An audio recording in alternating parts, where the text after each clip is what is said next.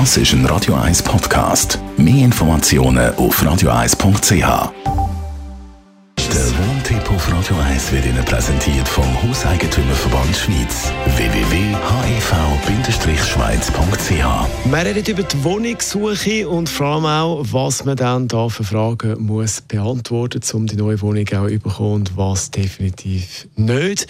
Thomas Oberle, Jurist vom Hauseigentümerverband. Zuerst einmal, wo suche ich nach einer neuen Wohnung? Also heute ist es tatsächlich so, dass vermutlich immer mehr Menschen im Internet werden suchen. Aber es besteht immer noch die Möglichkeit, selbstverständlich auch in Zeitungen anzulesen.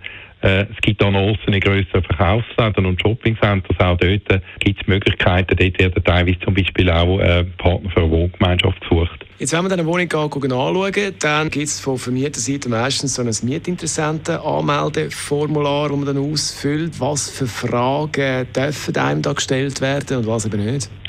Also dort ist es so, dass äh, der Datenschutzbeauftragte in den 90er Jahren mal Richtlinien erlassen hat, wo Fragemöglichkeiten für den Vermieter einschränken. Und dort hat man ja mal vor allem festgehalten, dass man das Einkommen nicht direkt fragen darf, sondern man muss in 10'000er Schritt fragen.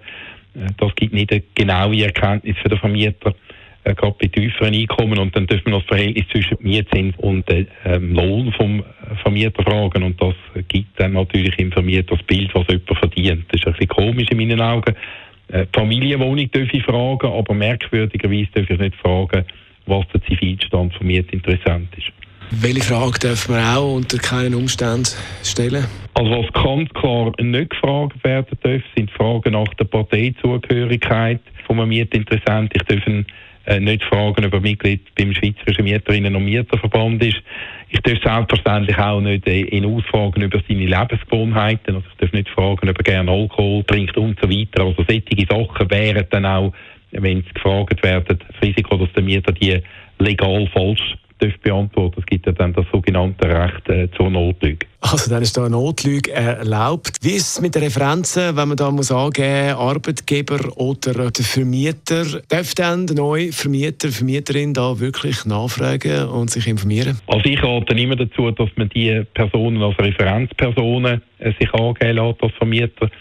Äh, und dann natürlich kann der Vermieter äh, die Schlüsse daraus ziehen, wenn der Mietinteressent sagt, nein, das will er nicht. Oder?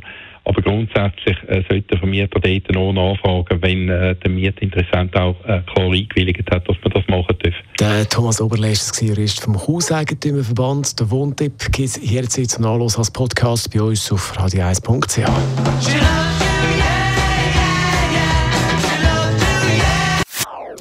Das ist ein Radio 1 Podcast. Mehr Informationen auf radio1.ch.